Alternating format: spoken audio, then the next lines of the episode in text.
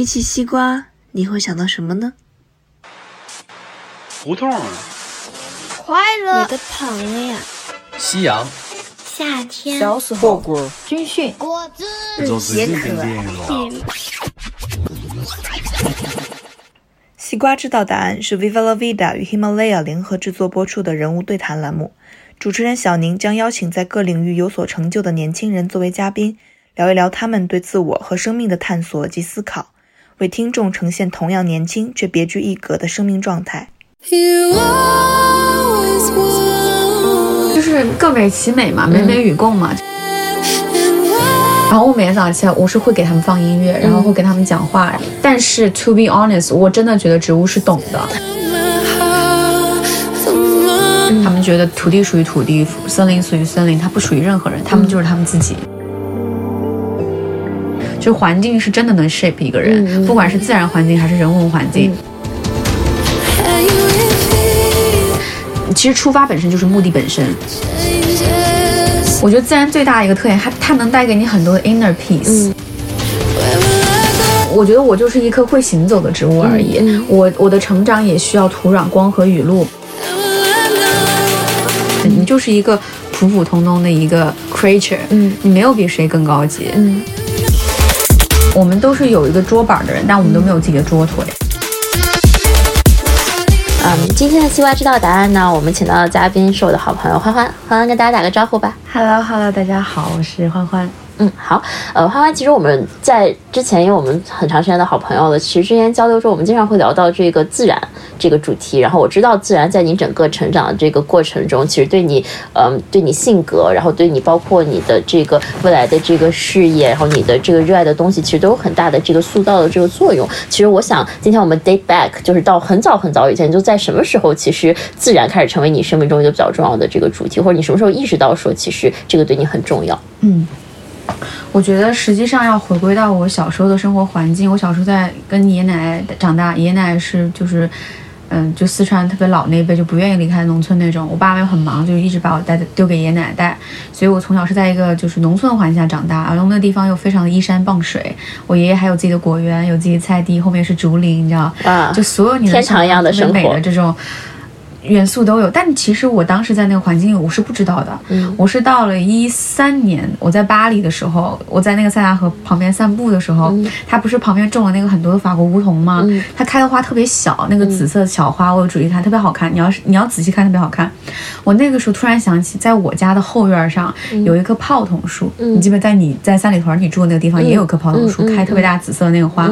然后我家那个估计得有二三十年的那那个树龄了嘛，所以它每次开完花之后。满树都是紫色泡桐花，那个风一吹的时候，全部落在那个老瓦片的那个老房子上，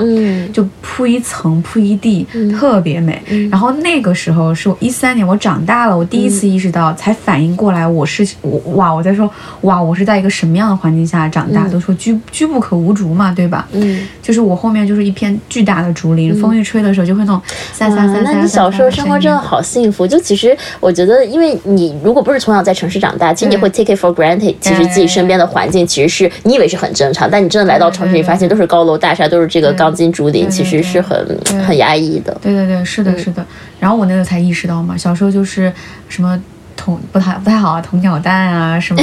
挖泥鳅、偷人家鱼啊，很很天真，什么都干过。就是我小时候没有什么现在什么 iPad 电脑，没有这些东西的，就是爷爷奶奶不让。还有就是说，在农村里没有这个就是 infrastructure，所以你的所有你的同伴、你的玩伴就是山山水水、花鸟鱼虫之类的。你会跟自然建立很多连接，非常多。嗯，对我甚至会就是会做各种实验。就我爷爷，我爷爷不是有果园吗？他会做很多嫁接的东西，那个东西肯定你不是在课本上学的，我不是。对，我是爷爷看爷爷嫁接，有时候很夸张，是他嫁接出来树左边长出来是这个东西，右边长出来是那个东西，就很好玩。你爷爷是个好奇的博物学家。然后我们会，我会嫁接一些花儿，或者是用墨水去泡它，或者什么之类都会搞。哦，对我小时候还会用那种花花草草东西自己来做那个护肤品，你知道？你奶奶会说用什么洗澡好，然后你你会就从山上把它找出来，然后哦，你真的认识那些？对，你什么都认识，就是你会什么吃了会怎么样，什么弄了会怎么样，什么时候桃什么开花，李什么时候结。就是你知道，你没有 time，你没有这个 physical time 的是那个，你你所有的那种生物钟是靠自然来确定的。就是我其实特别特别愿意去 share 我这段经历，就很多可能有一些孩子是不太愿意讲自己在农村的经历啊，或者是我从农村出来，这我觉得那是我的宝贝。嗯啊嗯，你觉得他怎么塑造了你的性格？我觉得怎么说呢，就是你处在那个当下的时候，其实我是不知道的。嗯。那其实我觉得他从某种程度上来讲的话，你在观察这些植物的时候，或者你从小在跟他们相处的过程当中，其实更多是他们在听你讲，嗯，你你在你在诉说，对吧？其实我是一个你会有那种 imaginary friend，然后去跟这个树讲话。对，我跟你讲很夸张的事情，就是我在瑞典生活的时候，我我我整个屋子什么不多，就植物最多，嗯。是从那种小树苗开始养，养到养大，我甚至还种什么 avocado 啊等等之类的，吃完就种这样那样，特别搞笑。然后我每天早上起来，我是会给他们放音乐，然后会跟他们讲话，然后我室友经常是 从他房间出来，看到我客厅开门，我在跟那植物讲话，就我有病，会把他吓到。但是 to be honest，我真的觉得植物是懂的。I I 他真的懂就。我，我觉得我跟你分享过那个很神奇的故事，就是我奶奶去世，我没我没有办法回去，我每天哭，我也不去上课，我就害怕上课，我也去上课，就上课一上着上着就开始哭，就莫名其妙流眼泪。我老师就觉得我是不是有什么毛病，但是我没有跟别人说。然后完了之后我就回家，那天那我的那个蝴蝶兰是不应该在那个时候开花的。嗯它也就是结了一个很小很小的那个小骨朵，就是正常来讲，它可能还要一到两周。然后那天我就跟他哭，我就对着他哭，我就说你能不能开花呀？我觉得，我觉得我真的难受到死，我觉得我要死了，你知道吗？然后完了之后，它第二天真的开花了。嗯，你什么感受那时候？我当时就觉得，我觉得他，他他像他一直在 protect 我，他就好像变成了奶奶一样那样的存在。就他他他的那样的存在，会让你觉得说，你有的时候觉得你自己也是个植物，嗯嗯，就是。我觉得我就是一棵会行走的植物而已。嗯我我的成长也需要土壤、光和雨露。那其实有的时候，我觉得，呃，我的家庭成长环境会让我是是一个特别喜欢去付出的人，就像他们对我的付出一样。他 just being there 就给我付出，所以我是一个特别爱付出的人。但是有个问题是什么？就是我可能是接受一点阳光，接受一点雨露，我自己都还没有吸收，就把它拿出去了。所以其实我自己自己，我意识到我一直处于一个不太营养的一个状态。所以他们也在，就是他们的那种生长的方式，或者是那种 being there 的那种状态，其实也也时时刻刻在 remind 我要怎么办。你在教会你怎么去做一个更好的人。对对对，有的时候我觉得我对我自己太太压榨了。嗯嗯嗯，对我刚刚听你讲，你说你是行走的植物，我心里还蛮感动的。那你后来从农村到了城市之后，就会有很大的这个 shock，很大的震惊吗？嗯，shock 倒没有，也不是说那个农村是一个封闭到时候连成长啥的。但是你，但是你的这个，你的这个自然肯定就没有了嘛。对，是这样的，就是说，我觉得那那那个那个 shock 来，更多是来自于说，就是大家追求的东西，大家会因为什么样的东西而快乐不一样了。因为我是从一个极端到另外一个极端嘛，就是我小时候读的那个小学，就是嗯，第一是开始靠我爷爷捐赠的，它是一个没有窗户的那种学校，就是用石头堆起来的。然后我的同学就是传说中那种走路要走两三个小时，然后打着电筒来的那种，然后也是就是留守儿童，两年见一次父母，三年见一次父母都有。然后我是每天要回家爷爷奶奶给我做好吃的，对吧？然后完了之后就是是这样的一个极端下，大家的快乐非常简单，就是我把上学该学完了，回家帮家里面做完家务，然后就秋收、春种等等之类的，就夏田什么之类，就很快乐，就这种快乐，纯粹的跟自然的快乐。那我回到了一个城里面的这样的一个，就是就一个私立的寄宿的，就是还嗯当地所谓的比较好的这种贵族学校，打个 quote 啊，然后完了之后就在这种学校上，你会大发现大家快乐的就很复杂了，嗯，也不叫复杂吧，大家的快乐就很奇怪，就攀比来了啊，穿什么吃什么用什么，你家多有钱，你家什么样的一个 background，然后你你整个的你你家里又在什么地方住什么样子，因为我们到周末都是父母来接嘛，大家就会开始比车，你知道你家是什么车，然后然后同时你长得好不好看，嗯。然后你成绩怎么样，就什么都要比，就是 basically 你的幸福和快乐就取决于你在哪一局你赢了，你知道吗？其实，在自然里面是没有任何比较的。你不会自然里比较面啥呀或者说自然里面，其实我们对对，exactly，就自然里面，其实每个生物有自己的生态位，你并不能说一个羚羊就不如狮子幸福。因为我是我咱们俩都去过非洲大草原哈，嗯我是看到那个狮子其实也挺惨的，因为它经常捕不到羚羊吃。所以其实你在你的生态位上做到最好，你做一个跑得最快的羚羊就可以，你不要天天想说为什么不是狮子。对，就是就是各美其美嘛，美美与共嘛，就是就在环境大自然就是这个样子，你就觉得大家都是 unique，大家都是不一样，都是一个生命。但是回到那个城城市里面，就是说，第一，他们不觉得这个自然，他他们不觉得，第一，他们不觉得 access in nature 对他们来有多重要，他没有这种总没有这种想法，他们就 born with that 就觉得说，它自然就是远离城市的。但其实这个是被人 reconstructed，、说呃城市和自然一定是这样一个割裂的状态。当然，我们现在会人为的说、o k 我种点树，我我整点花花草草。昨天我从那个那个附近走过的时候，我在想说，我其实也有点 take for granted 关于就是城市里面这种自然部分。你想想哈，你每天你走过那些绿化带的时候，走过那些就是你知道专门的旁、旁边排的那些花花草草，我那天在想说，如果把这东西全拿走了，全部都挪走。你会觉得有什么不一样吗？就是北京五道口和那个中关村的生对对活吗？对对对，我就然后我就想说，哦，好像我来上海很久了，我经常说上海比北京更加的绿化，但是我没有仔仔细细的去观察和 appreciate 过任何一朵花儿。嗯然后昨天我就开始仔细，我走了一个小时吧，我跟一个朋友吃完饭走一个小时，然后就在看那些花花草草，我发现真好看。对，然后我觉得整个人都就很舒服，你知道吗？它永远让你去回到你你在自然整个 ecosystem 你的 position，、你就是一个普普通通的一个 creature，嗯，你没有比谁更高级，嗯，对，然后对，大概其实没有比较，就没有那种焦虑或者对自己这个内心价值的这个不充足感。你会觉得你只要做自己，其实就是对这个事业心生价值。对对对，呃，我知道你高二下学期去了俄罗斯，然后在那生活了一整年，那段经历对你来说意味着什么？那个跟自然这个主题有什么关联？绝了！我觉得俄罗斯它是一个非常，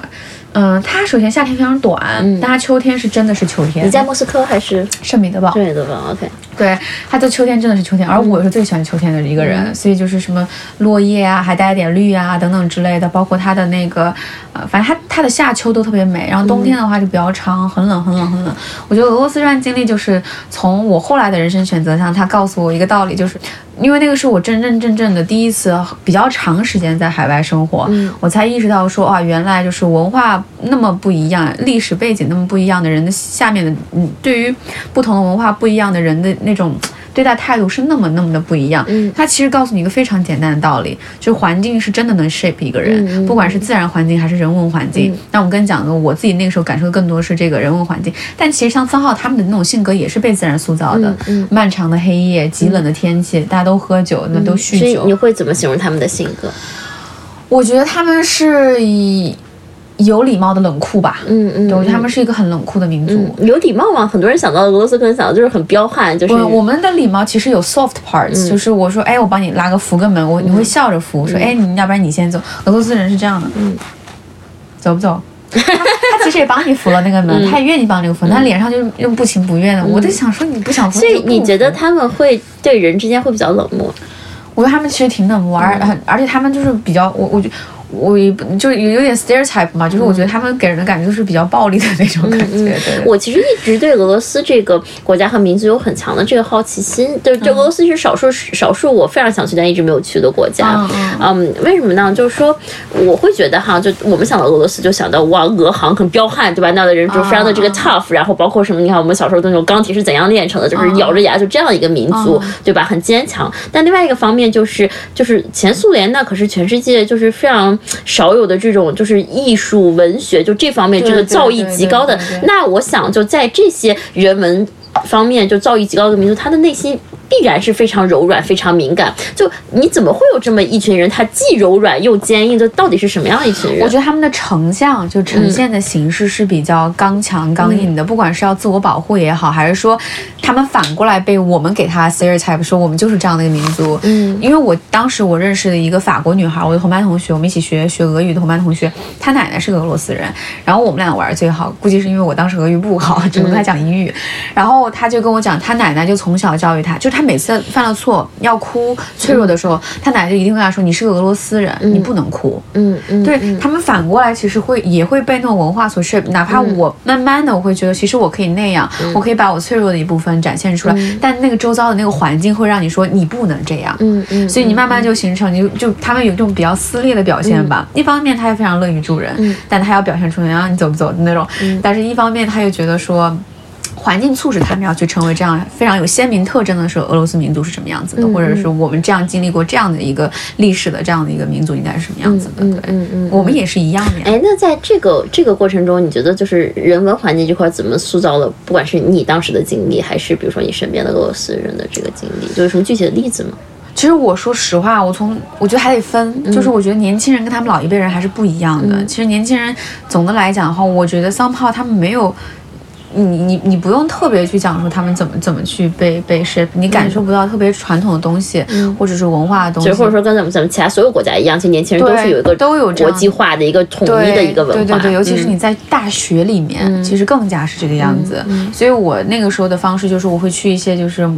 就 like 莫尔曼斯卡啊什么之类的那种比较比较比较比较偏的一些地方去看他们的博物馆，不过挺好的，我觉得他们。比起我跟欧洲还是挺一样，就是逛画廊、逛博物馆，就跟买菜、跟买买菜一样，是一种生活习惯。这点我其实还是挺 appreciate。那你觉得俄罗斯人他跟自然之间的连接是什么样子的？哦，我觉得万物皆可玩吧，万物都是可以，他们那个可以可以锻，可以去。我觉得整个大自然就是他们一个很大的训练场，就是 exercise 这方面的。然后也是他们去，我不讲 torture 吧，就是去 exercise 他们的自己的孩子的那种 那种场地，就大冬天的裸奔，从那个就裸着身，从小就培养对，从二楼就直接扔扔下来，你知道吗？他们就干这种事儿，就是就挺好奇，就他们这名字会让你觉得很有趣，嗯，但同时给我感受，我就觉得我我不太属于这儿。对，我觉得我可能不太行。对我还是希望就是。什么都有吧，就是你你你刚也好，你软也好，但是我觉得我希望我都能感受到这样。所以后来你去了瑞典，那瑞典其实是一个相对，嗯，就首先它很冷，对吧？在这个北欧，然后也有我不知道你去的地方有没有这个，应该没有极夜极温，但是你可能再往北走一点就有了，对对吧？然后就可能对，就在瑞典整个这个过程中，它对你塑造了什么样的这个？我觉得在瑞典我又回到了一个大自然环境了啊，就是 like every 人烟稀少，like everywhere is nature，然后大家平时学校组织活动或自己出版都是 hiking 为主，就是。户外为主，瑞典人还户外运动。然后在瑞典，嗯，有一句话也叫做呃，the land belongs to the land，the forest belongs to the forest。他们觉得土地属于土地，森林属于森林，它不属于任何人，他们就是他们自己。嗯。所以他们是一种很平等的价值观。我我他们的平等也是就是已经做到了方方面面的平等啊。然后完了之后就到了七八月的时候是采摘季嘛，就是你可以到那种森林里面去采采蘑菇啊，会跟你讲跟你讲哪些能吃哪些不能吃。然后这真是太棒了，我好想过这样的生活。还能去采采那个树莓和那个蓝莓。我记得有一次我跟我好朋友说，我说我想吃蓝莓野生的，他说好，我带你去森林里面去摘。结果我们去那个驱车带坐火车，然后又倒车到森林里面。大概那天走了二十多公里吧，一颗蓝莓没吃到，就都被他们吃完了，然后都被摘完了。然后，但是我吃了一肚子的树莓，也挺开心的。对，就像个自然的孩子一样。就是你知道，你是很多人讲说，在北欧没有人去炫富，没有人去怎么？我觉得自然最大一个特点，它它能带给你很多的 inner peace，就是你没有那么多时间去 focus 别人，你都在 focus 自己上。我是谁？什么东西能够带给我长久的快乐？以及我能为别人做什么？所以或者说我其实跟其他。这些生灵都是平等的生灵，我们都是一样美的，一样有智慧的。对对对对，就是他没有那么时间去跟你比什么吃吃喝拉撒，说你快不快乐。就是他们更多 focus 什么样的东西让我快乐。你要真每天跟他讲钱啊什么之类，你真的会被鄙视的。我对我想起上一次，上一期我跟飞去录的时候，他跟我讲说他当时在非洲，然后跟坦桑尼亚的一个就是狩猎，嗯啊，我跟他在一块儿，对对啊，你刚在一块儿，对对，所以他当时说这什么钱钱的阿勒贝阿勒贝，对吧？对，我当时我我还当时还补了一个问题，我在问说你们觉得啊，我就觉得我说你们觉得嗯，老婆需不需要漂亮？嗯，然后反正就很世俗的一些问题，你知道吗？然后他就说，嗯，漂亮是什么？首先，首先第一，漂亮是什么？我就说，哦，大胸大屁股有没有？然后，然后因为你很难，你很难去 describe the feature like facial features。然后他就跟我说，哦，不需要，他只要去尊重我的族人就可以了，他可以照顾好。这其实非常先进的理念。对，其实你会看他，他会，他。Destruct 你很多的你理所当然一些理念，重新让你去思考这玩意儿到底是什么。哎，所以其实自然是教给我们很多，或者说我们其实从自然里面可以获得很多启发。这些启发其实到现在都是非常先进的这个东西，因为自然它其实是很长一段时间进化出来的一个非常平衡的这个体系。反而人类这个系统，它这么多的攀比，这么多的焦虑，其实它是有一点不太稳定的。嗯，我觉得就是这个现在社会有太多 cover up 了吧，因为很多 products 出来，很多 policy 出来，然后就会衍生一些知识，衍衍生一些。知识就是就权力衍生嘛，然后衍生一些就是 products，让你去迅速的可以去 label 你自己。我经常跟我朋友举个例子，就是说为什么有很多男女孩男孩他可能不懂这个呃 luxury 这个就是这个 high fashion brands，他们这个设计是代表着什么样的文化，但是可能压根儿不明白，他也不知道说实际上这个就是怎么生产，实际价值是什么。可能你有的时候可能买东西就是你实际付的那个价的零头，他不 care，但是这个东西是什么？它是个载体，什么载体？如果说我的载体是。树是花草树木是自然。那很多于现在很多人来说，它它的载体是具体的某件商品。嗯这商品意味着什么？就当我看到某一个阶层或某一种人他在用这个东西的时候，这是我迅速能够找往找的找到的通往这个阶层和通往这个人的一个渠道，是一个 shortcuts。只要我买了这东西，是不是我可以 label 我们过的是一样的生活？嗯这就是消费主义给我们洗脑的这个过程。Exactly，、嗯所以我觉得其实我们的我我们的有些人的戒指可能就是自然，我通向的是一个我内心的我自己，嗯或者是一个更大 ecosystem like who I am，对吧？但是对他们来讲说，更多来讲。因为可能没有在自然的 exposure，或者是没有思考那么多，或者我思考那么多，我仍然还是觉得这个东西能够带给我快乐，对吧？那他们选择是这样的一个，或者说可能内心没有更更平和、更坚定的这个根基，导致说你一定要从别人的这个认可或别人的眼中去获得。但是其实这个根基可以不是别人，因为别人也是一个非常不稳定的根基，就你自己都不稳定，你怎么指望别人稳定呢？但是自然它永远在那，自然它其实是一个更加稳定的这个根对对对基。，它就站在那儿，就 tells you everything, explains everything，就把？那个那个那个逻辑，还有包括那个等等之类的。所以我觉得你从身边的朋友，你你你有一些年轻人身上你能看到这些东西。我们是我们都是有一个桌板的人，但我们都没有自己的桌，没有自己的桌腿。嗯嗯我们还没有找到自己的脚，所以我们在做很多 decision making 的时候，是为了让自己立稳，因为没有找到自己的，所以你会 compromise 很多你自己真的真实的东西、珍惜的东西。嗯嗯，哎，那我想问你啊，就是如果说，或者说你会给到现在就是咱们这个年龄的这个年轻人什么样的这个建议，就怎么能够更加接近自然，或者给自然跟自然形成一些联系，可以让自己更加快乐和平和？嗯，就 given 大家大部分人其实从小在城市长大，我就从小在城市长大，我我可能就是每个暑假可能在农村待个一个月。就我觉得还是很多东西都是靠自己创造的吧，因为跟植物也是一个道理，就是你你在什么样的环境，你你知道你需要你你需要扎，你如果在城市或者比较贫瘠的地方，你根需要扎得很深，对吧？你才能吸吸到这个营养或者 whatever。那我觉得你你要做的是，首先你对你自己状况有清晰的认知，这个状况指的是你的呃工作上的这个内容上的或者时间上的这个状况，然后你真的觉得自己需要这个，你意识到自己不快乐，我觉得很大部分人的成很大部分人的这个解决方式是说，我还是在我这个环境里去找另外一个 cover up，嗯，比如打个比方，我只是打个比方，嗯去蹦迪，对吧？嗯，你那个是新的 cover up，反正我蹦我什么都不想不想，但是问题还在那儿，对吧？嗯就是本质上的那个那个那个根还是没有没有找到，对吧？所以我觉得其实最简单就是你要去挤出一点时间来是。把这个时间挤出来，去找那些真正能够带你、引导你去找到 inner peace 那种东西。那这个可能是你花点时间，真的在 nature 里面去做那比如说，对你来说，你其实跟自然是有很强的这个连接，但是这个就是每个人总有个起始点。就比如对我来说，我举个例子哈，我的起始点是什么呢？我一七年一月份那个时候在阿根廷布宜诺斯艾利斯，然后那时候我在美南维读大二，然后那个学期正好读这个就是天文学。对，所以他就讲说啊，整个宇宙从大爆炸，然后到这个太阳系形成，然后到地球形成，地球经历怎么样的过程等等，你就对整个这个天，就是你有一些知识上面的一些就是积淀。就我就记得我有一天晚上，然后跟朋友一起，我们就到那个市中心一个草坪，然后我们就躺在那个草坪上看星星。你知道南半球的星空是特别澄澈的，就是很多很多星，而且星星都跟就北半球还不太一样。特别美，就很陶醉。然后有一刻我就闭上眼睛，然后我闭上眼睛呢，我就我就呼吸，我就我就我就在想，你看我这一刻吸进去的氧气，不就是刚刚那棵树光合作用吐出来的？啊，当然那天晚上没法光合作用，但是之前吐出来的氧气，对吧？我这颗我这个吐出去的二氧化碳，不就是它接下来下一刻要做光合作用使用的二氧化碳吗？那你说我们不都是流动的？虽然我们每一个人都是一个相对独立的封闭的个体，但其实我们之间又有这种流动。那其实你说，比如说我这个手上的这这块皮肤，它可能几。比如说几百万年前，它可能是那座雪山的一部分，可能几亿年前它就是太阳的一部分。那你说，其实我们不停的会在自然中产生这种流动，其实我们都是一体的，就是还是那句话，磅礴万物以为一，或者说大家其实最后最后都是相连的。所以那一刻，我觉得它开启了我跟自然的一种连接。那个时候我甚至都不知道什么叫冥想，虽然这个时候我现在回来看，其实那个挺挺是一个冥想这个过程，但是它开启我跟自然的连接之后，就是我找到自然里面，我就能。再打开这个连接的这个开关，然后我整个就会有这种跟自然融合的这个过程，我就内心会变得非常平静。那这是我的起始点，所以我其实，在探究一个问题，那这东西给我带来很多快乐，我怎么把这个快乐让更多人能体会到？哦，我觉得像你说的，每个人的这个这个开始的起点不太一样，可能我从很小就开始了，嗯以至于说我不需要刻意的到那个 nature 里面去做 exposure，、就像你说的一样，我坐在这里我就很很好，就比如说我现在跟那个窗外这个树，嗯只要你想你就可以，你懂我意思吗？重点还是说，作为你个人来讲，你到底想还是不想？嗯对，所以我觉得其实大就是再去做这个。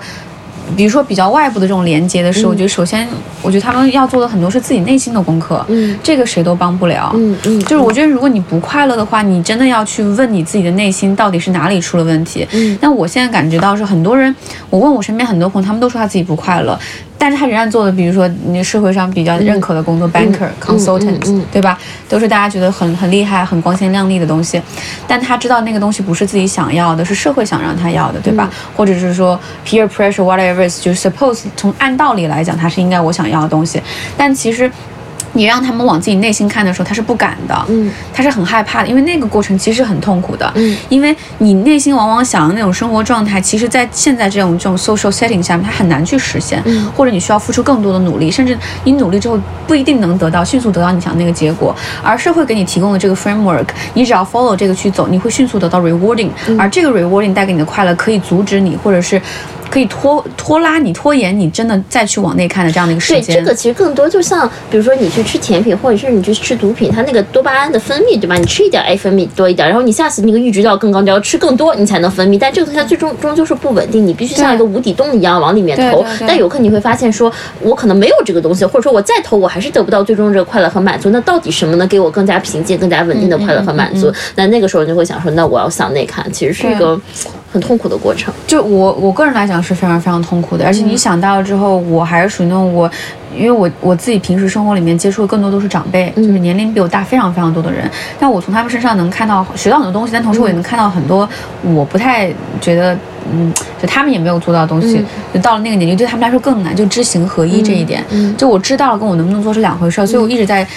一直在提醒我自己，你一定要知行合一。嗯所以我看到我不我我往内看了，我知道问题在哪，点就在于说我要怎么找路径，嗯我真的可以走到那里。那你这个东西路径，你想出来路径，真的要在你现在这个工作还有社交生活里面去实现的时候，你要 conquer 的问题非常多，嗯嗯非常非常多。那个时候是那个时候，你当然你自己也会撕裂一下，你会给别人造成困扰，你也会给自己造成很多困扰。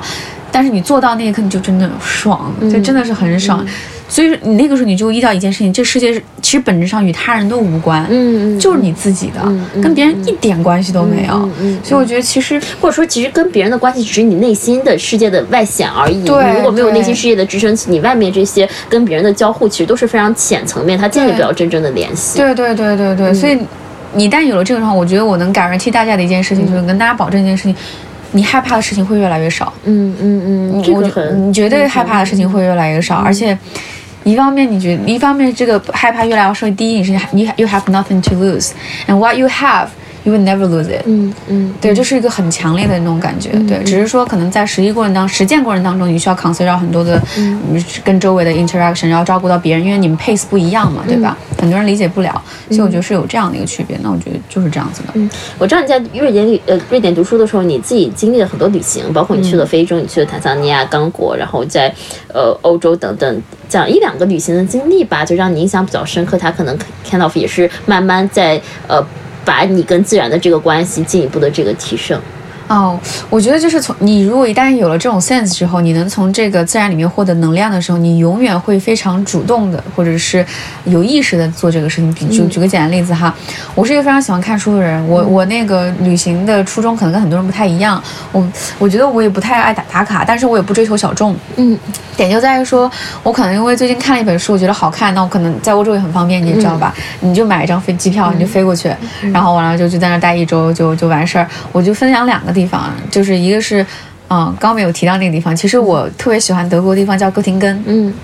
我当时是我特别喜欢季羡林，嗯、我特别喜欢他。我觉得我喜欢的偶像都比较老，什么胡适啊。啊，我家有本书，他那个留德十年，对对对对对，他那留德十年，我就看了那本书，然后吧，然后我就哇，我太喜欢他跟他老师的故事。我当时就看完这本书，就是嗯，我想很想知道他自己那么热爱，有那么多故事的这样的地方，他到底是个什么样的地方。然后我就看他其实里面讲到了很多场景，是关于公园的，关于树林的，关于老城墙的等等之类的。然后我就那 OK，那就这样，我就我就买了张机票，跑到哥廷根去，就把他自己走过的路都重重重走了一遍。嗯。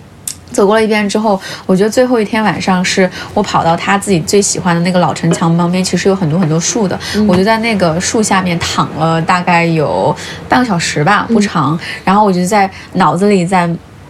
就是像放电影一样，在想象想象他跟他他当时在这里求学的样子。还有就是，其实哥廷根是一个有非常非常多的学者，包括高斯呀，也是在那边，就非常非常，就每走两步都是一个伟人住过的一个地方。我在想说，哇，那个时候神仙打神仙打架的地方，神仙打打架的时代，到处都是这种 intellectual 的这种这种碰撞。哇，这是什么样的一个神？众神降临的一个时代？是什么样的一个氛围？你知道？就像我这两天，我昨天晚上在看那个米罗的纪录片，就那个时代的巴黎，哇，真的是所有的艺术家、所有的文学家、所有的诗人都在那，就这是一个多美好的场景。我经常在想象，就是什么时候北京、上海也可以有这样的这个，就是你对时代所有影响这些思想的这个碰撞，我觉得这是很美好的。对对，我我觉得你可以有 tech，你有你可以有 high tech 东西，但是你要有人文的东西。对对，大家能不能就是有一天大家会出来说，我们接下来聊聊诗歌？我知道原来说哇，原来在那个时候就是念诗就会变成我现在变成一个 salon，对吧？就是这个做一个 poster，今天有个诗人会过来念诗。我说哇，这样还是可以是一个活动，你知道吗？我说哇，还可以念诗，大家可以讨论哲学。我觉得就真的不，你你去，比如这话我也只能跟你说了，就你要去跟其他人讲，别人会觉得你装十三，你懂我意思吗？就是就是这，但是他们就，但这个这种东西真的就是快乐，你知道吗？所以我觉得这是这是我旅行的第一种方式，就是书带我去哪儿，我人就在哪儿。第二种方式就是我从小因为在农村长大。嗯，然后从一个极端一个极端的环境到另外一个极端环境，我自己是真正的感受到了教育资源分配不公不公平，不管是从政策层面上来，还是说因为地缘优势、地缘地缘的原因不公平的情况下，所以我大学的时候也特别关注所谓我们国家西部大发西部西部大开发呀，我就想说我们西部到底开发开发成啥样了，对吧？其实最后发现我西部大开发是把西部开发了给你们给你们东东部沿海打个比方，然后我觉得就对这种社会的不公平，对于这种社会的各方面的问题，就一直都有 concern，然后。我的学校在学发展研究的时候，其实会给你非常多的就 case，比如说巴基斯坦这些就是嗯卖淫的，或者是说被买卖的，就是性反性买卖，其实都是男童，对吧？然后那个是在我那个时候啊，是在我的认知范围之内的，对之外的。然后包括还会跟你讲，就是当然非洲的一些歌里就不用说了，然后等等之类的。他这种议题会让我去找，比如说我现在到云南去旅游的时候，我还是会找社会组织它在哪里，对吧？然后有什么样社会组织在那儿，我去的时候我可以去参访他们。他们第一能够让你了解很多当地的。真实的情况。第二，你他们也可以一个 local 的角度把你带到当地的一个旅游环境里面，也是可以的。所以说我那个时候就是一五年的时候刚到。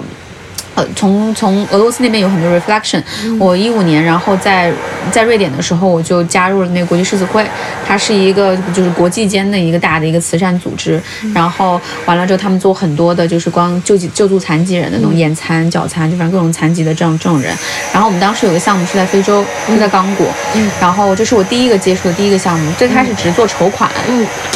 到了后面的时候就开始做这个项目的 manage，然后包括跟他们，后来我自己慢慢学的东西越来越多，就开始做这个 capacity building design 等等之类的。所以我是有去刚果去过，大概。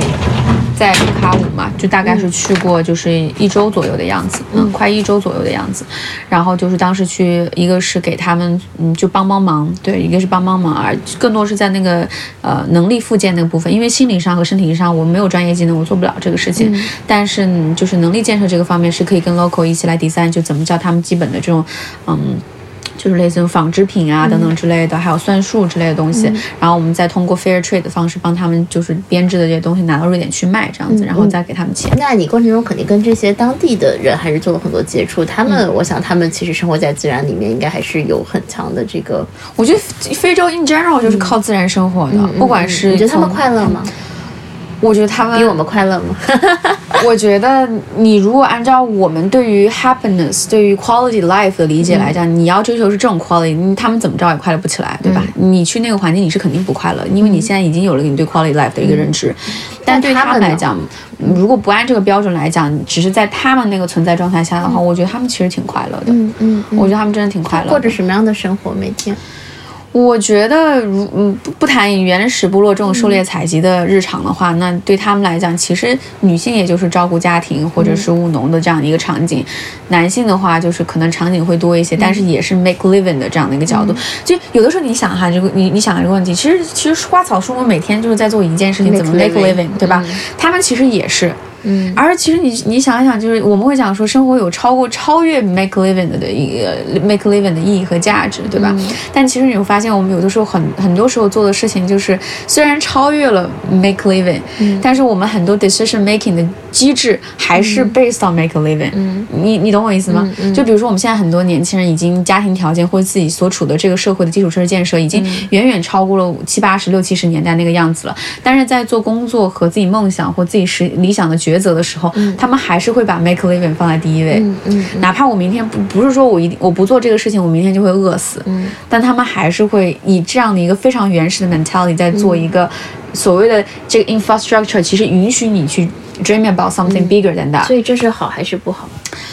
我觉得不不太好，就是你在这样的环境，但是其实你没有很好地利用这个环境，其实你跟他们没有什么区别。嗯嗯嗯。啊，你非要说你们比谁高人一等，我不见得你比他们高，就是比他们会更好。所以你你的意思是说，我们应该去做一些就是 above make a living 的这个抉择，比如说更精神世界的追求。我觉得是这样的，我觉得，嗯，我我也不觉得每个人都应该要这样吧，对吧？我觉得，但是我觉得你要自知你有这样的选择，选择以及你处于什么样的一个状态，然后你在你自知有这样的选择的情况下，并且 realize 你你选的这个东西真的是你想选择的，我觉得这个是 OK 的，哪怕这个结果不是说更高维度的精神上的一个追求，但是我觉得时代已经发展到这了，我觉得他会给特定的人一些使命，你应该要去做什么样的一个事情。嗯，你有自己的使命吗？我 自己的使命啊，我自己的使命就是，我觉得，嗯，我我觉得我想建更，我想我自己我自己个人来讲，我想我想当一个 bridge，人和人之间的一个 bridge，人和自然之间的 bridge，、然后文化之间的一个 bridge 梁。对对对，我觉得这世界上有太多的墙了。嗯对，我觉得想去做这样一个角色，所以我现在还没有认真的去 define，就特别 define 这个这个场景它会是什么。对，但是嗯就是从现在看来的话，它还是我。还是没有脱离我自己热爱还有关心的那些东西。对、我自己对我自己对商业是很感兴趣的，对吧？我觉得它是一个很好玩的游戏。嗯，然后我对自然是从小到大都这样，所以我的场景里面有关于像个自然的孩子。对对对对，我就是。哎，你前面讲到你在波兰旅行，我蛮想知道的，因为我我我我也蛮喜欢波兰。我当时去波兰的时候，我是去了波兰和白白俄罗斯交界的，他们说那儿有欧洲最后一片原始森林。然后当时，嗯，对我就进去，然后那个因为我进的那地方是 strict reserve，就是比较严格的保护区，必须要有一个当地的向导带你才可以进去。然后那个向导就是也也是反正以生物学家吧，然后他就跟我讲说，比如说哎这棵树，你看它长长长长倒下之后，然后它创造了这个小的这个呃就是 micro 的生态环境，怎么为它周围的这些草啊，然后新的树木啊创造一个环境，然后这上面这些苔藓，哇！我当时觉得说我初中、高中课本上学到的那些东西，我竟然有一天在这个自然环境中见到。我那我我整个那段我印象还蛮深刻。我不知道你在波兰你比较印象深刻的这个旅行经历你去的这个？城市叫什么？呃 b o v e 是，哦，行 我都我到我至今我还记得它的波兰语怎么说我。去我去过很多次波兰，但我最喜欢的我记得地是和那个那个 Warsaw 我是都去了的，就呃华沙。，Krakow 我也喜欢，Krakow 我非 Krakow 我非常喜欢，对我特别喜，我不知道你喜欢 Krakow 什么，但是我喜欢 Krakow 的地方在于说，嗯、它不是离奥斯维辛集中营又很近嘛，然后它一一方面是那种悲。是非常凄凉的那种萧瑟，但当你回到 downtown 的时候，它仍然会让你觉得凄凉的萧瑟，但是它那个 music，嗯嗯嗯，又把你 bring 到了一个，我它是它它那个城市是一个活着的历史的给你对种感觉 Krakow，。它二战是没有受到任何影响。我记得当时好像是他提前投降了，所以当时希特勒也没有炸了他，所以他基本保留了当年十六世纪，因为那个时候波兰波兰那个就他和几个国家联合的那个王朝是欧洲最强大的王朝，所以那个时候其实欧洲最大的财富其实是在那里的。对对对，然后有很多人问说，我觉得你你你你从那个环境到另外，就是当时我住的那些房子也都是从那个时候保留的非常好，就是你感觉那古老感每一个细节都在跟你讲话。嗯嗯嗯，对，有的时候它也有植物，但是也有很多的老老老的植物，包括花花草草什么之类的。尤其你，它是每个街角都值得你去驻足的一个地方，加上物价又很便宜又很好吃。哎，这让我我想起我当时在古巴旅行的时候，你知道，因为古巴不是后来就是相当于被美国封锁了之后，然后它其实很多，包括你现在去古巴看那个车是老爷车，为啥老爷车？它因为新的车进不来，它只有老爷车。然后我记得当时在古巴，呃，就是住，然后住在这个人的这个家里哈，然后就是他们的沙发就是可能有七十年历史的沙发，你就会觉得就像你刚刚讲，就是整个这个每个家具每个角落，它都在给你讲述历史，就很古老。就这种古老感其实是非常有根基、有沉淀的，而不是像我们现在，你看咱们现在哪有一个沙发能坚持七十年坚持五年，坚持三年，你可能就扔掉，就没有任何一地方它有这个历史的沉淀。对，你看你想不想承载这个故事了？对，而且你去你会发现去那那里的人都会变得很规矩，嗯，大家都会很 respect，嗯，然后你可能吃个饭，你还能去听个音乐会。然后完了之后再给你讲讲这个故事，就是还是那我非常非常喜欢哪些国家，那些国家是我把我的文化，我把我的精神，把它变成我的一种生活方式的一个地方。嗯，这你不需要去教化，或者我去 label 它是一个高高的高级的行为，还是一个低级的行为，我非常反感这种。北欧呢？北欧是一个什么样的状态？就是逛画廊、买花、买菜，就是跟买买草、买买菜一样，就是他们他们也是 like 喜，他们是真的，我觉得很有 life passion 的一个一个一个国家。就 life passion 而不是 work passion，就是 life passion，就是他们做所有东西，这是我自己继承过来的东西，呃，对我自己受影响的东西。我觉得不管你你去追求权钱名利也罢，我觉得这些都是去实现你自己理想生活的工具，而你的工具是应该 serve for your life，like your ideal life，对吧？但是你会回国，你会感觉到很多人的 decision making 的机制，包括他们现在生活方式，是你的 life 在 serve 这些工具，嗯嗯，就是完全本末倒置的。我前两天还在想这个问题，就是说，经常比如说像咱们这种哈，喜欢养个花草草，然后去这个呃艺术馆、画廊的人，大家会给我们一个 label，这 label 是什么？叫我们叫热爱生活。但你知道，我从小不太喜欢这个词，不太喜欢这个词，原因是好像你热爱生活就跟你要努力工作是相冲突的，你知道吗？就好像对吧？你有这种感觉。但我前两天就是在想，就到底为什么？因为我也热爱工作，但是我也热爱生活。其实我后来发现，就在我这个热爱生活的这个整个这些行为背后，我的认知其实是对美的一种追求。其实你说你养花养草，就是你感受这种生命之美也好，或者你去看这个呃艺术画廊，你感受这种艺术之美也好，其实它是一种对美的追求。这个东西它是陶冶你的身心，将你去作为一个人去全方位的发展，而不是一个工作的工具。那这个角度上，其实。工作本身，它也是你作为人的一个一个一个面向一个角度，对吧？你你你对美的追求，也是你作为人的一个面向的一个角度。你跟人之间的关系，这种情感的连接，也是你作为人的一个面向和角度。就我们作为一个人，其实我们是要多维全面的发展，而不是把自己当成某一个具体的事情的这个工具。那这样我觉得也会很痛，就你就失去了人有灵魂的那部分。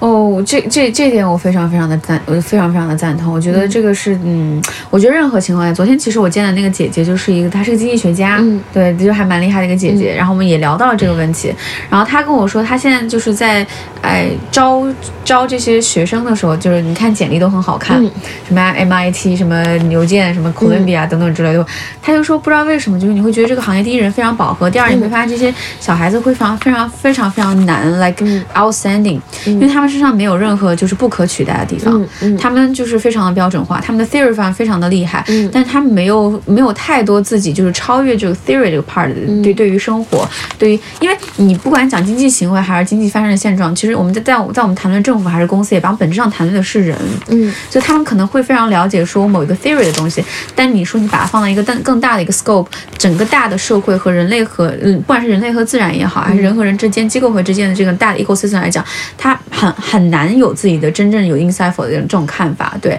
也很很难有自己的一个不可取代的一个标签，或者是一个或者他们其实是在很多情况下，在一个培养工具的一个教育体系下面被培养出来，你也不能怪他们。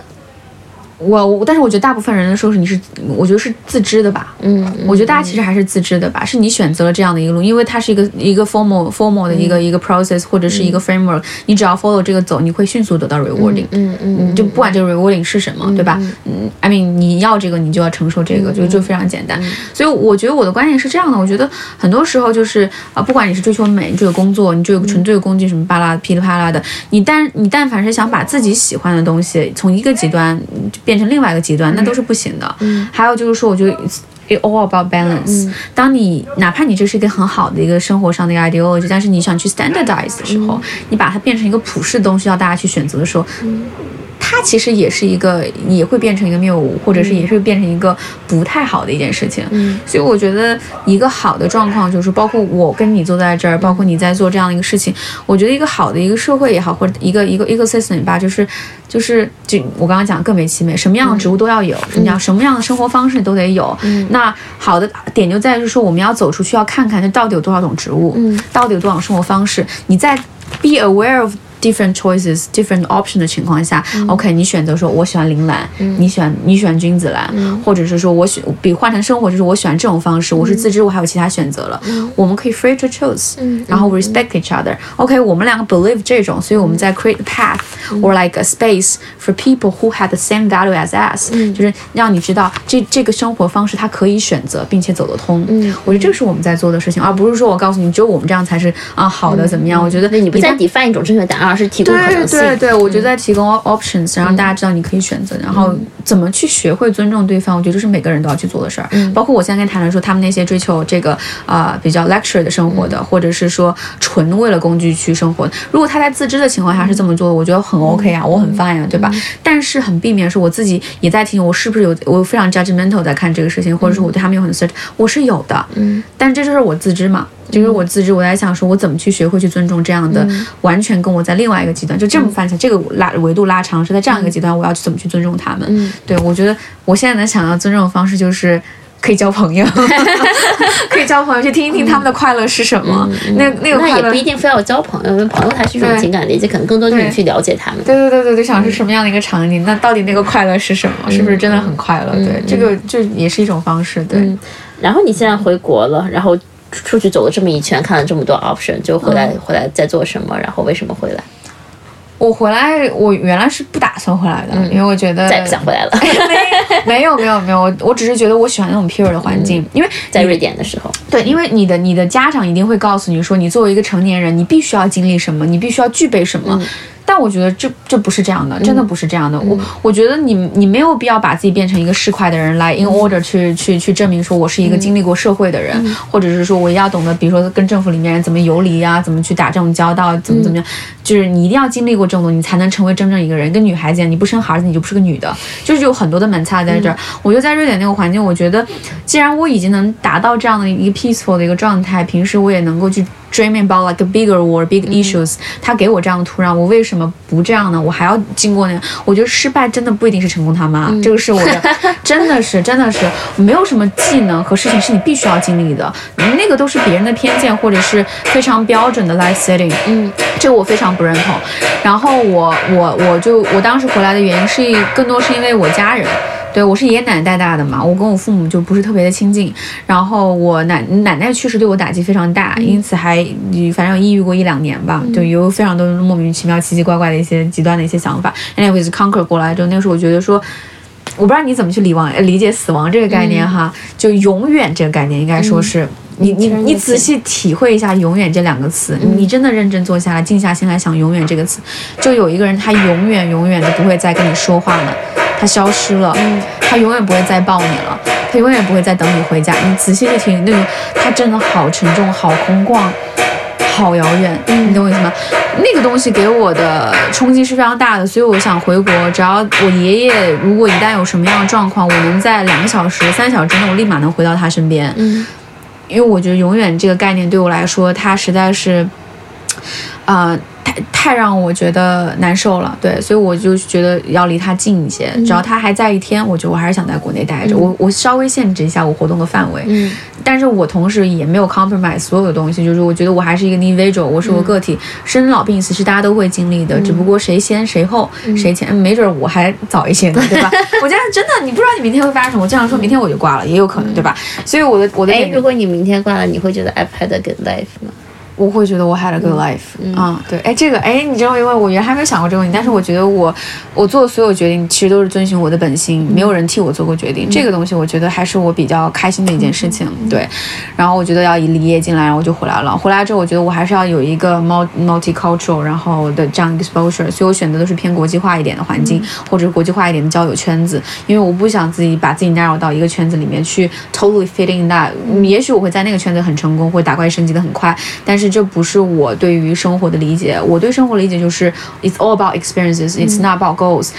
其实出发本身就是目的本身，一旦你没有了目的之后，你会发现 nothing to fear，然后你看到东西也会多。所以我想要去经历更多的东西，这个经历是得靠我自己去走的，对吧？哪怕我自己不适应等等之类的。所以我觉得。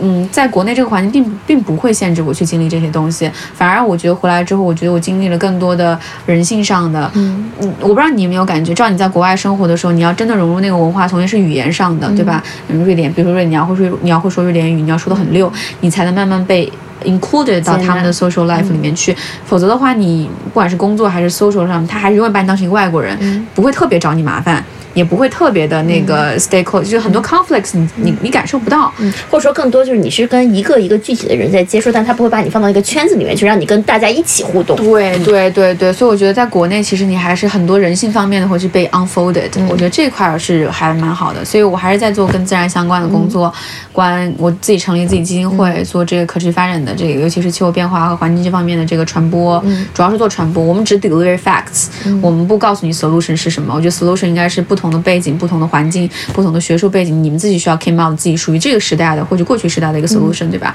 我们不 judge，你找到你自己舒服喜欢的那个，我觉得 diversify 真的很重要哈。当然我不知道它是是不是真的 work 啊。嗯，我 anyways，当然，那同时这做这个事情，其实我觉得他对我跟来讲，成立一个基金会对我来说，更多是像给我自己在国内的这种机构性的行为，或者是大范围的行为提供一个 legitimacy，对吧？一个合法性。我我不愿意把什么去，其实我是我那天跟子木我们两个共同朋友说到这个问题，就是我不愿意就是说成立一个很大的机构，说哦，嗯，对我自己做的事情把它 label 成一个很很宏大的一个目标，或者宏很宏大很伟大的一件事。不，我觉得就是保护环境去传播这个东西是我很 personal 的一个事情。嗯。就是我个人的事情，跟别人没关系，跟很多机构也没关系。你要觉得我做的不错的方法，不是你 follow，对吧？大家一起来做。你要觉得不 OK，那你做你就做你做你自己的。所以还是我自己 individual，是我跟自然之间，我想为他们做什么样的一个事情。只是在现实这个 life 这个 social setting 之下，我需要怎么去 like 了解这个嗯这个游戏规则是什么，对吧？因为我不能跟游戏规则硬着刚，所以说我觉得我还是不愿意 put big name on what I'm doing。但是你会认识到一些长辈说啊，你这样真的很厉害，你怎么怎么样？我其实害怕别人怎么讲，你可以说我很很很孬吧。就我不愿意承担很多责任吧，或者是说我没有办法替别人承担这个责任吧。你也可以说是我没有那么勇敢。Basically，我就是不想把它做成是一个，嗯、一个一个 group 或者是一个 population 的一个事情。那他你经常也会有人讲说啊，你觉得你应该代表中国青年对吗？我说我代表不了，我我代表不了，你很我真实。我就是我自己，我我不愿意做这样的事情，所以我觉得还是我个人的事情。那在公益领域做这么久之后，发现就是啊、比较难，嗯就是不管是慈善行为还是这个公益行为，在在国内很多偏见和误解，对，就觉得你不应该这样，不应该那样。所以我觉得就是呃，基础设施建设还有这这大的财力、物力、power，其实都在 private sector。所以我觉得这也是为什么我开始就是进入商业领域。我觉得你要两条腿走路，可能会更好的推行你的一些想法的一个落地。对，不管最后是以什么样的形式来，所以从这个角度上讲，我还是比较结果导向的。对，我觉得什么途径、什么样的路径，它其实并没有那么重要，结果是你你到底要去什么样的地方，对吧？如果让你画一幅画去去描述你的生命，你会画什么？嗯一个房子，一棵树，嗯啊、一个草坪，一条河，嗯，为什么？我家呀。你对你来说，这是自然还是这是家的 representation？嗯，我觉得是一个，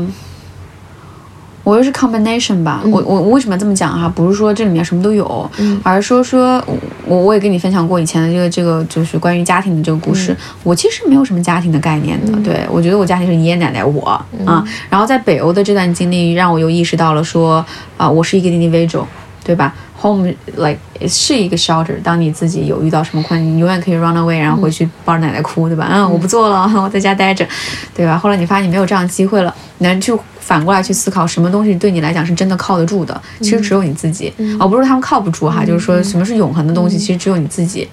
那你要去 deal 你自己内心的这个世界。那你到北欧之后，北欧有在丹麦有一个概念叫叫 nuclear family，、叫就是他们就是有大的核心的观念就是你永远有机会去 de redefined family 它是什么，它不一定要是爸爸妈妈你，它也不一定说一定要一个 physical 的房子在那儿，它强调的是你和你珍视的人之间的这个关系，你们共处的那个空间是什么，对吧？只不过我刚刚 picture 那个东西，它是我 picture 出来的，我和我真心的人，我希望我们在共处的那个空间是什么样子的，对我希望它是那个样子的，而这里面不可或缺的就是一个呃一条河，一些山山水水的东西，那是我成长的环境，也是让我能够支撑我走到今天的这个东西。那那个房子是什么呢？那个房子不是我买的哈，可能是我租的。就是我想 move around，、啊，我想 live in different styles of homes，就跟你一样，我觉得你也想是去不一样的国家，去住不一样的民宿，对吧？我我很想知道说，你你想想，你不觉得可惜吗？你什么都没有感受过，说我就要买个房子，它就要长那样。Exactly，而且你会背上很重的负担，然后你就会有房贷，然后你就要就是每个月都还款，你一直不能去做很多探险的事情，我觉得太。对啊，我就算就算有，我觉得我不应该。很多人就说我我能全款，我能买这个房子。你买完了之后，你就觉得，要不然你就有钱到说哪里都有房子就无所谓嘛。但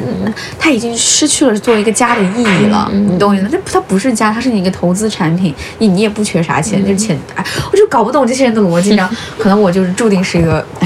就这样吧，对。然后我就觉得我还是想去知道不一样不一样的 family structure。然后有一天我也许我想要有我自己的家庭的时候，我希望是我自知了有很多不一样选，这是我真的想选的东西。嗯嗯，对。嗯，我们播客叫西瓜知道答案嘛？那我最后一个问题是，有什么问题是在你这个生命阶段你想要寻找答案的？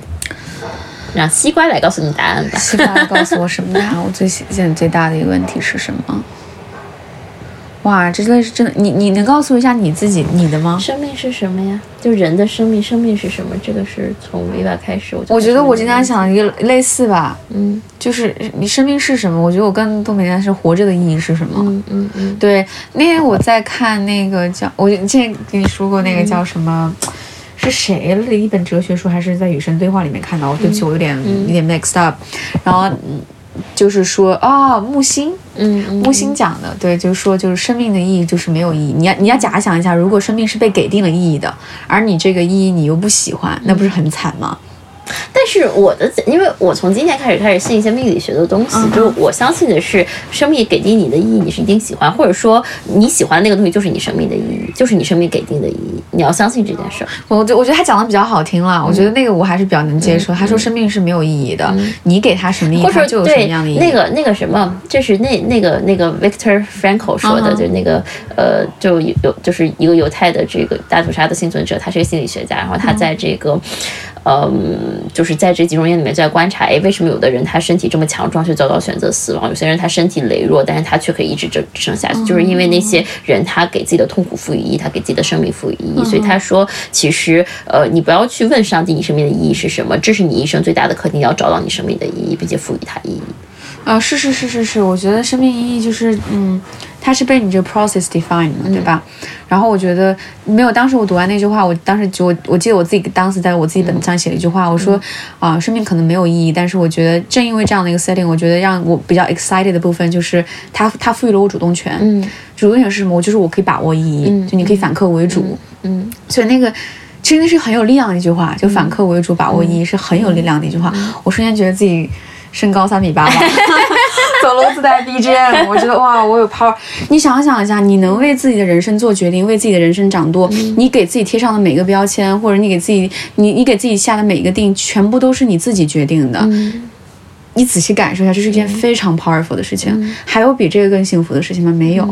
所以我觉得从这种角度上来讲，我觉得我其实还是比较那幸运那。你先掌握了这个两个最大的这个让你可以快乐幸福的事情，一个是你跟自然之间的连接，一个是你给予自己意义的这个方式。那你很快乐，你很幸福。呃，是 对，就是我还是那句话，就是你去 realize 这个知行合一的这个过程当中，你需要去自洽，你需要跟很多的社会里面跟你想要的东西这种 conflict，因为你会跟不同的 idea，就是这个肯定是你亲密关系里面的，可能是你跟朋友之间的，或者你 workplace 之类的，它肯定会有 conflict 的地方，你每天也需要去 deal 这个东西。还有的话，我觉得人是脱离脱离不开人性和社会性的嘛，你规避不了。嗯，当然你不能完全顺应，你规避不了一个说这个事情发生的时候，你作为人你还是会有这样的情绪。我这个事情发生的时候，你作为一个社会人，你还是会有这样的这个 reaction。所以我觉得，我觉得 all in all，我觉得最重要的是你要自知，嗯你在什么样一个状态里面，就跟他们一样。所以我觉得就，我觉得这个其实是最重要的一个内核。对，好，那我们今天就到这儿吧，谢谢你。I couldn't away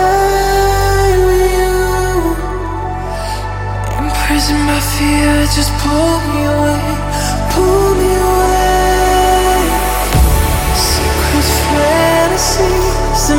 本节目由喜马拉雅联合制作播出，